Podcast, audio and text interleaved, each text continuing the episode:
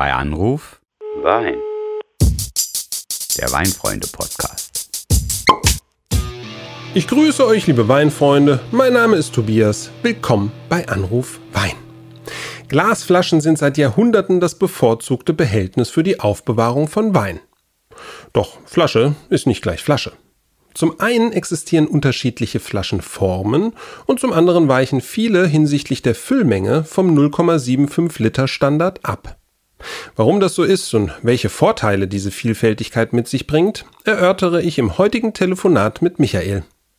Dazu passend gibt es in dieser Folge eine edle Magnum-Flasche in der Holzkiste zu gewinnen. Also, bleibt mal dran, ich rufe den mal an.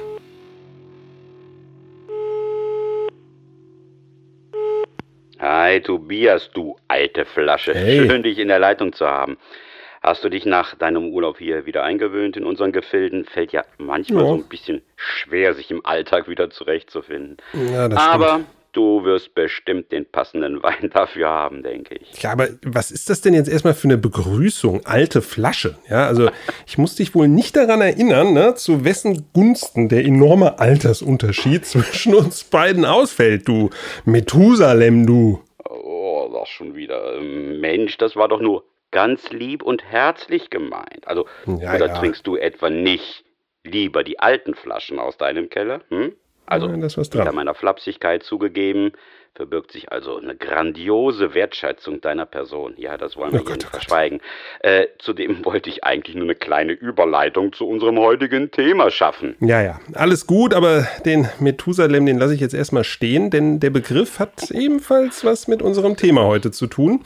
Denn es geht ja um Flaschen, genauer gesagt um die unterschiedlichen Formen von Weinflaschen sowie um die verschiedenen Flaschengrößen. Genau, und damit passt eigentlich diese Podcast-Folge jetzt sehr gut zu unserem Gespräch. Das war, glaube ich, Folge 29 über Naturkorken und Schraubverschluss. Ne? Denn die Karriere von Flasche und Korken, sage ich jetzt mal, gehen quasi Hand in Hand. Ne? Das eine macht ja ohne das andere nicht so richtig Sinn. Und die technische Möglichkeit, ja, Flaschen im großen Maßstab quasi industriell herzustellen, hat dann für den entscheidenden großen Schub gesorgt. Ne? Seitdem hängen wir an der Flasche, kann man sagen. Ja, und man, man muss ja sagen, zuvor wurden die Flaschen mundgeblasen. Ne? Also viel, viel aufwendiger, als das heute passiert. Aber auch die Form der ersten Flasche hat das natürlich beeinflusst. Ne? Also die Vorfahren unserer heutigen 0,75 Liter Flaschen, die fielen allesamt etwas bauchiger aus. Ne? Eben weil sie mundgeblasen waren. Und das wiederum war beim Transport und vor allem auch dem Lagern in der horizontalen sozusagen eher unpraktisch. Ne? Da kippelten die die ganze Zeit. Und ja, so entwickelten sich die uns heute bekannten Flaschenformen. So kann man das eigentlich zusammenfassen. Aber ich denke, dass neben der Technik, über die wir jetzt gesprochen haben, auch sowas wie Marketing eine Rolle spielt. Ne? Okay. Die besten Weinregionen setzen nämlich bald auf eine einheitliche Flaschenform, ja, um damit ganz unmissverständlich zu signalisieren, Herkunft, Güte, das sind wir. Na, das funktioniert letztlich bis heute ja so. Die Nase ganz vorn, ne, in diesem Sinne hat übrigens dein so heiß geliebtes Burgund. Oh ja, die setzen als erste konsequent auf die eigene Flaschenform. Also fangen wir doch mit der Burgunderflasche an, Tobias. Das ist jetzt dein Einsatz.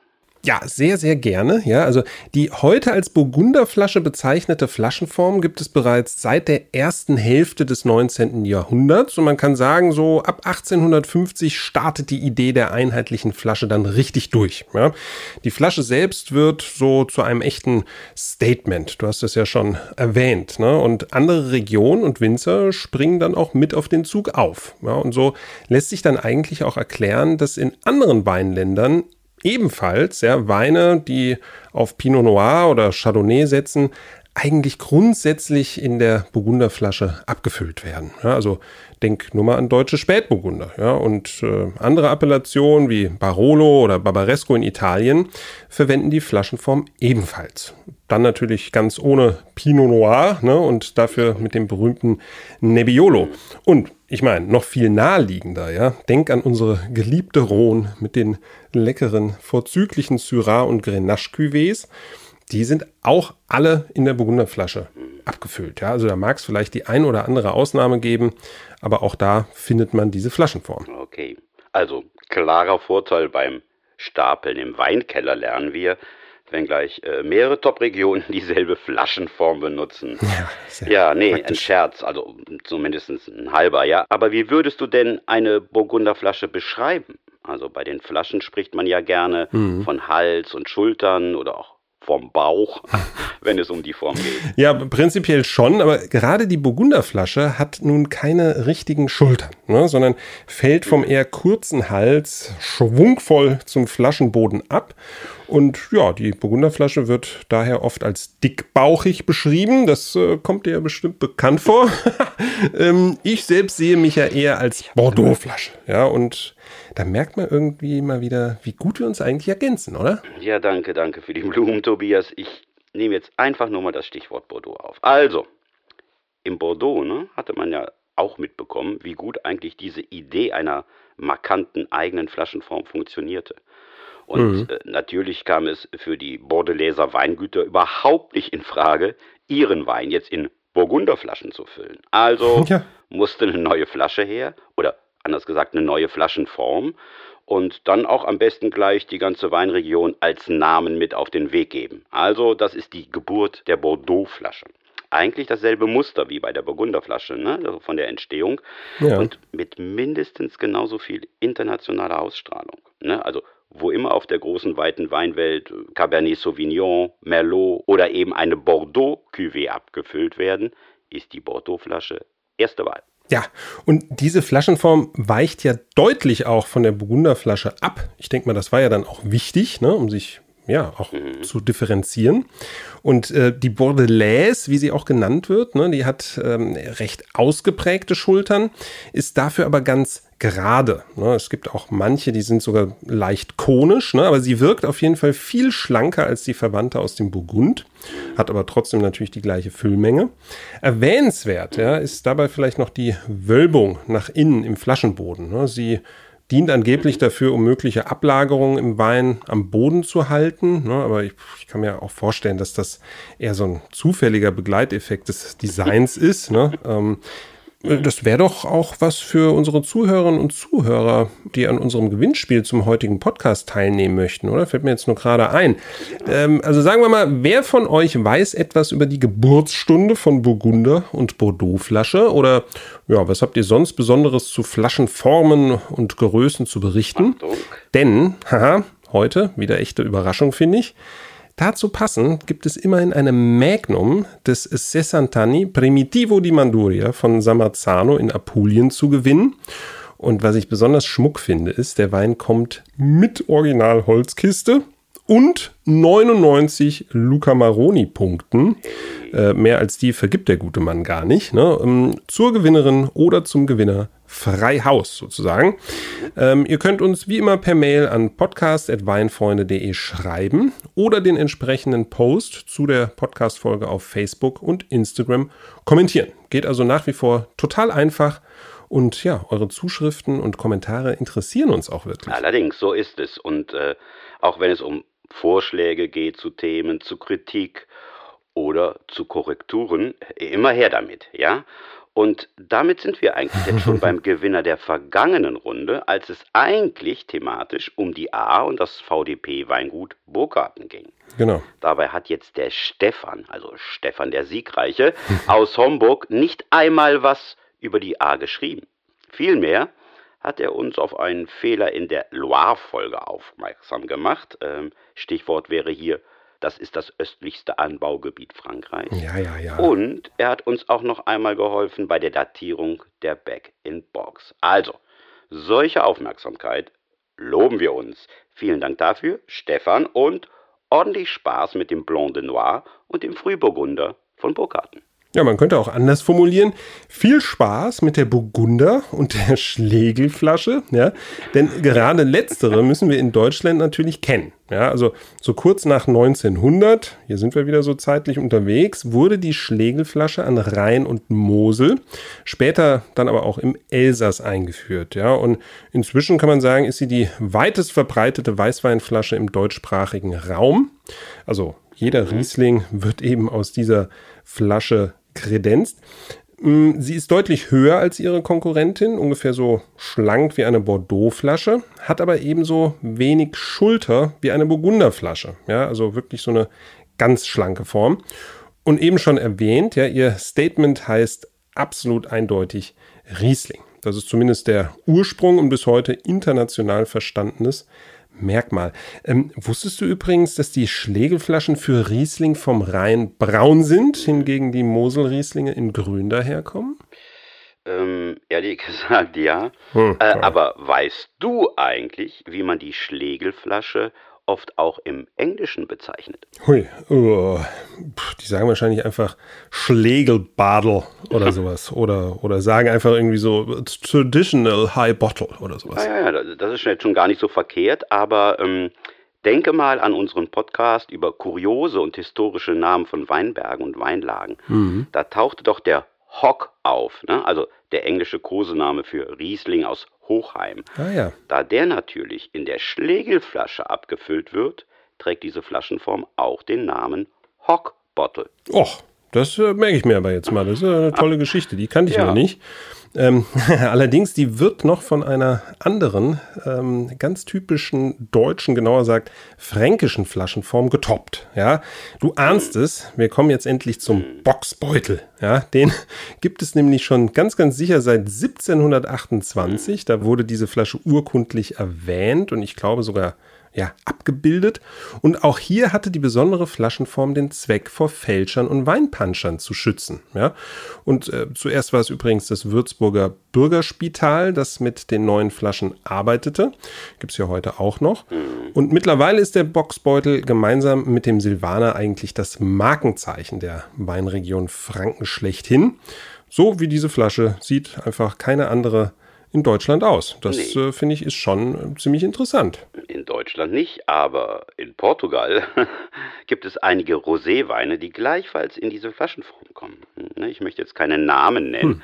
Äh, nun liegen portugiesischer Rosé und fränkischer Weißwein tatsächlich ja weit auseinander, aber dadurch war letztlich dieses Alleinstellungsmerkmal ärgerlicherweise dahin. Tja. Das hat sich jetzt gerade geändert. Man hat vor wenigen Jahren ein Redesign des Boxbeutels äh, durchgeführt und den dann ein klein wenig kantiger gemacht. Und nun ist die Flaschenform wirklich einzigartig fränkisch und lässt sich äh, nur am Rande erwähnt, dank flacher Vorder- und Rückseite auch besser stapeln, ja. Aber mein werter Stapel. Weinfreund, äh, du bist uns nun noch die Geschichte zum Namen des Boxbeutels schuldig. Ja, vielleicht nochmal vorab. Also Boxbeutel hat ja für viele noch so was sehr, ja, fast folkloristisches, ja.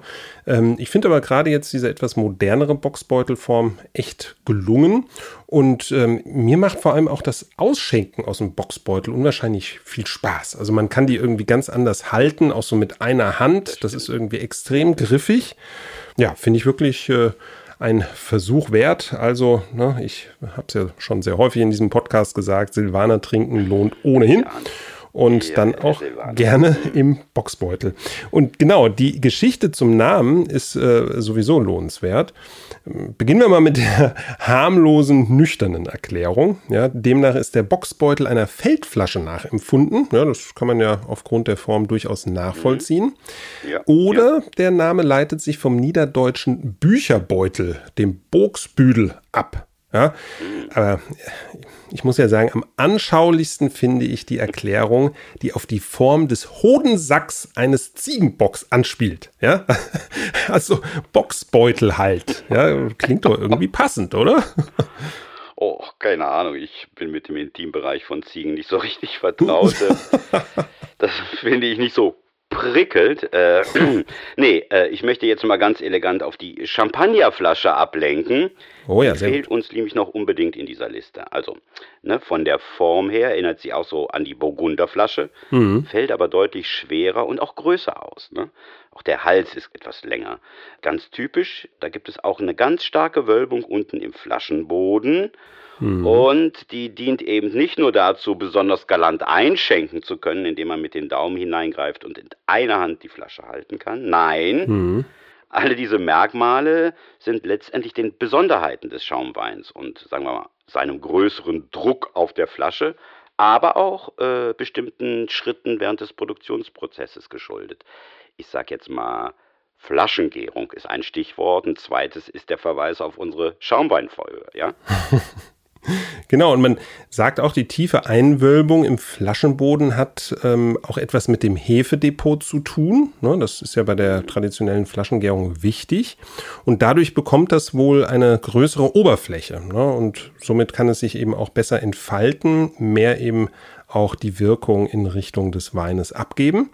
Zudem heißt ja Flaschengärung auch immer rütteln ja, Rüttelpult, französisch auch Remouage. Und in diesem Prozess, ja, konnte man durch das Ineinanderstecken des Halses der einen Flasche in den Boden der anderen dieses aufwendige händische Rütteln etwas effizienter machen. Ja, also man hat quasi direkt mehrere Flaschen auf einmal drehen können, ja.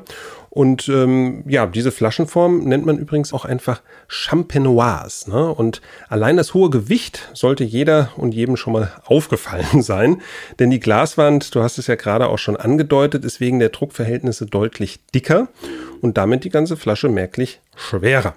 Ähm, der Großteil der Champagnerflaschen ist übrigens grün, aber es gibt auch weiße Exemplare, insbesondere bei den Rosé-Schaumweinen, damit man das besser unterscheiden kann.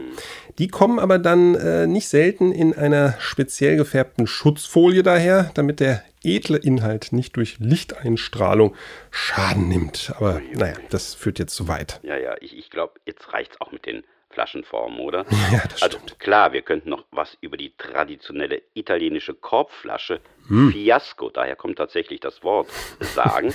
oder mh, ja, die Sachsenkeule ansprechen und all die Eieiei. unterschiedlichen interessanten Sonderformen, die es ja mittlerweile gibt. Aber ich glaube, es wird Zeit, dass wir uns endlich mal den Flaschen Größen zuwenden. Ja, also das mit den Flaschengrößen finde ich jetzt auch interessanter. Am besten, wir beginnen einfach mal mit dem Standard, ne, der uns so vertrauten 0,75 Liter Flasche. Dazu muss man wissen, dass diese Menge erst seit 1975 in der EU verpflichtend vorgegeben ist. Ne? Also anders ausgedrückt, ja, ähm, früher changierte das so ein bisschen zwischen 700 Milliliter und 750 Milliliter. Und bei ganz alten Bordeaux-Jahrgängen kann man auch äh, durchaus noch 0,73 Liter Flaschen finden. Ne? Also da sollte man sich nicht wundern. Ja, ja. Aber interessant sind ja auch die Herleitungen, warum es denn nun gerade 0,75 Liter geworden sind, ja, und Ja, das stimmt. voller Liter oder ein halber Liter, ne? Ja. Da gibt es jetzt äh, zum Beispiel eine Idee, die sagt, ne, römische Legionäre, ja, die hatten täglich drei sogenannte Acetabulum zum Trinken. Das ist ein kleines Gefäß, allerdings nicht aus Glas, von etwa 250 Millilitern. Ja, und diese mal drei genommen macht 0,75 Liter. Also, Wow, ja. das ist Version 1. Alternativ habe ich noch, Achtung, aufgepasst, die Lungenkraft der Glasbläser reichte in vorindustrieller Zeit einfach nicht aus, um größere Flaschen zu machen. Ja, also den ging bei 0,75 Litern quasi die Puste aus. Das ja, kann ich mir nicht vorstellen. Und zum Schluss noch, finde ich jetzt auch interessant, so eine eher, sagen wir mal, logistische Herleitung. Ja, und demnach sind die 0,75 Liter eine metrische Anpassung auf die britische Gallone. Ja. Aus Gewichtsgründen war nämlich damals eine Transportkiste auf zwei britische Gallonen begrenzt. Mehr durfte da nicht rein. So, und jetzt müssen wir nochmal rechnen. Zwölf Flaschen pro Kiste ergeben tatsächlich zwei britische Gallonen, sprich neun Liter. Also wiederum geteilt, ne, bis beim Ergebnis Flasche 0,75 Liter.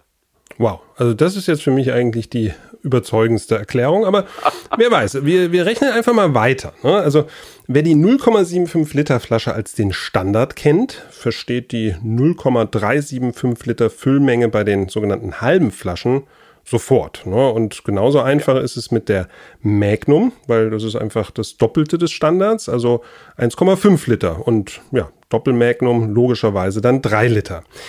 Ja, aber danach, wie es dann ja leider häufig in der Weinwelt ist, wird es etwas unübersichtlich, weil es für dieselben Großformate im Bordeaux, Burgund und in der Champagne unterschiedliche Namen gibt. Ne? Daran zeigt sich auch wieder, gerade Bordeaux und Burgund, die sind sich halt nicht so wirklich grün und da geht's halt eben dann schon mit der Einheitlichkeit in Sachen Flaschenform nicht so wirklich und äh, ja, bei den Größen anscheinend auch nicht. Denn ja, ähm, es existieren unter demselben Namen sogar unterschiedlich große Flaschen. Also pass mal auf. Da heißt beispielsweise die 3-Liter-Flasche im Bordeaux, Doppelmagnum, ne, logisch hatten wir gerade, im Burgund sowie in der Champagne allerdings Jeroboam. Ja, und Jeroboam ist hingegen im Bordelais die Bezeichnung für eine 5-Liter-Flasche. Also für ein Format, das es im Burgund gar nicht gibt. Ne, ist überhaupt nicht verwirrend. Nein, nein. überhaupt nicht, aber du hast mich ja äh, zu Beginn als Methusalem lächerlich machen wollen. ne? Aber im Burgund und in der Champagne verbindet man damit eben eine Flasche von sechs Litern. Weißt du, und das ja. gefällt mir, deshalb konnte ich dir auch nicht so richtig böse sein. das kann mir vorstellen. Aber noch einmal zu den ganz großen Begriffen für die ganz großen Flaschen. Wir können ja mal versuchen, ein wenig Ordnung da reinzubringen. Also, zuerst ja. einmal. Was die Namen dieser großen Formate betrifft, kommt man eigentlich ohne Altes Testament und die Namen von Königen aus dem Morgenland nicht weit. Hör mal zu.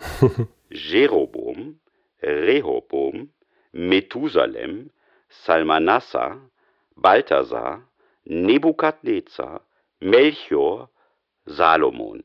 Also da muss man schon echt bibelfest sein, ne?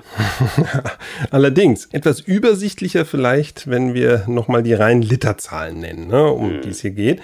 Also nach der Doppelmagnum oder Jeroboam mit drei Litern folgen 4,5 Liter Rehoboam mit Namen, das äh, erwähntest du gerade schon, und das Bordeaux Sonderformat von 5 Litern, Achtung, Jeroboam genannt, und als nächstes das 6-Liter-Format, ne, das im Bordeaux übrigens Imperial heißt und nicht wie im Burgund und in der Champagne Methusalem. Ah ja, okay, äh, sage ich doch. Aber im 6-Liter-Format lässt sich leben. Da bin ich gern Methusalem. Und ab jetzt wird es auch wieder einfacher mit den Flaschen, ja, und geht in regelmäßigen 3-Liter-Schritten voran. Salmanassa gleich 9 Liter. Balthasar gleich 12 Liter in der Flasche. Nebukadnezar gleich 15 Liter und zum Schluss Melchior, respektive Goliath, da gibt es wieder zwei Namen, mit 18 Litern. Ja. Und an der Stelle muss man vielleicht noch einmal erklären, warum eine große Flasche bei Wein, die lagern sollten, noch einen entscheidenden Vorteil bringt. Ja? Simpel gesprochen kann man sagen, ist das Verhältnis von Sauerstoff zu Wein besser. Also mehr Wein auf die fast gleich große Menge Luft im Flaschenhals, ne, beziehungsweise in Richtung Korken, die man ja auch bei einer gebräuchlichen 0,75 Liter Flasche findet.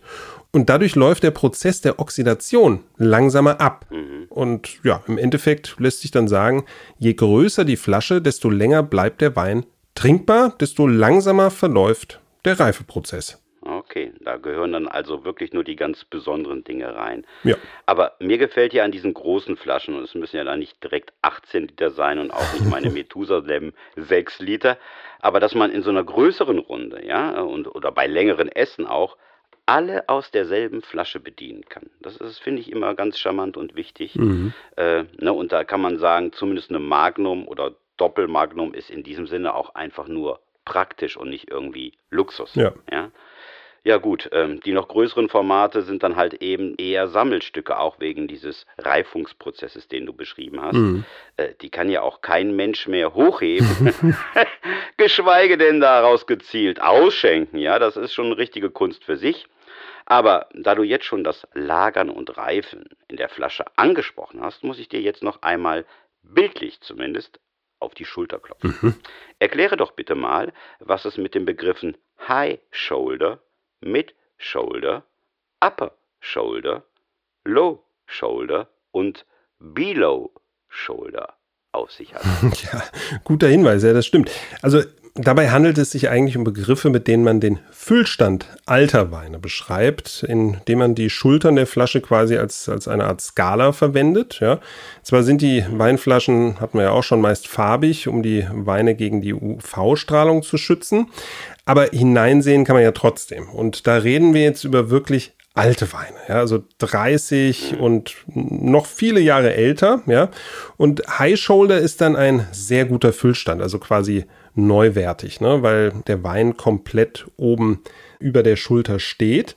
Bei Low Shoulder wird es dann schon kritisch, ne? Also ich sag mal bei einem ja gerne auch mal 100-jährigen Wein, kann das dann aber wiederum auch normal sein, ne? weil ein bisschen mhm. Flüssigkeit geht ja dann schon immer verloren bzw. verdunstet und das muss dann nicht per se ein schlechtes Zeichen sein. Okay, das geht jetzt weit zurück in die Vergangenheit, aber jetzt mal ganz aktuell noch. Ähm, es wird ja diskutiert, ob man nicht mehr Weinflaschen zukünftig aus Leichtglas herstellen sollte. Also zum Beispiel mhm. hier, ne, der Verband der deutschen Prädikatsweingüter, VDP, der hat jüngst beschlossen, dass zumindest die Gutsweine, also die Einstiegsweine in diese VDP-Qualitätspyramide, äh, dass zumindest diese Flaschen aus Leichtglas äh, hergestellt werden sollen. Also Normale Glasflaschen mhm. ne, bringen schon mal leer, das muss man erstmal wissen, 750 Gramm auf die Waage, ohne, ohne Füllung. Ne? Und Champagnerflaschen, das haben wir ja vorhin gehört, die sind noch ordentlich schwerer, müssen wir gar nicht drüber nachdenken. Wenn man jetzt zum Beispiel Leichtglas verwendet, ne, dann kommt man nur auf 430 bis 450 Gramm so ungefähr. Und das ist ja dann schon ein, ein Riesenunterschied. Und denkt man dann mal, wie sich das pro Kiste und pro Palette dann aufaddiert, mhm. ist das schon eine massive Gewichtseinsparung. Und wir wissen heute, Gewichtseinsparung an der Stelle heißt dann auch immer wegen Logistik, Transportieren, Auswirkung auf die CO2-Bilanz. Und das ist dringender denn je, dass wir daran denken. Absolut. Und es ist ja dann auf jeden Fall auch material- und ressourcenschonend. Ja, das kann man eigentlich nur gut finden. Ich kannte bisher jetzt so Leichtglasflaschen immer nur aus Kriegszeiten, wo man quasi dazu gezwungen war, darauf umzustellen. Aber das jetzt zu nutzen, um der Umwelt einen Gefallen zu tun, das äh, finde ich wirklich mehr als sinnvoll. Zudem ist es ja auch ein Ansatz, der endlich mal dieser Wahrnehmung entgegentritt, eine schwere Flasche stehe für mehr Wertigkeit. Ja, also ich habe da schon Flaschen auf dem Tisch gehabt, äh, die waren schon leer und ich habe immer noch versucht, irgendwie meinen Gästen einzuschenken, weil die so, so schwer waren, dass ich mir sicher war, ne, dass da noch mindestens ein Drittel des Weines drin ist. Ne? Und äh, ja, darauf können wir, glaube ich, alle mal verzichten. Ja, äh, nichts dagegen, nichts dagegen, Tobias. Äh, und mir ist auch lieber, wenn der Wein das eigentliche Schwergewicht ist. Und ja. egal, um welche Form oder welche Größe es sich handelt, philosophisch betrachtet sind schließlich alle Flaschen zum Genießen und Austrinken da. Amen. Also das nenne ich doch jetzt mal ein passendes Schlusswort. Liebe Zuhörerinnen und Zuhörer, Danke, dass ihr wieder dabei wart. Vergesst das Gewinnspiel nicht und hinterlasst möglichst viele positive Bewertungen auf den Podcast-Plattformen für uns. Ja, das wäre toll. Allerdings, ich setze drauf, dass ihr alle dabei seid, wenn es das nächste Mal wieder heißt. Bei Anruf Wein.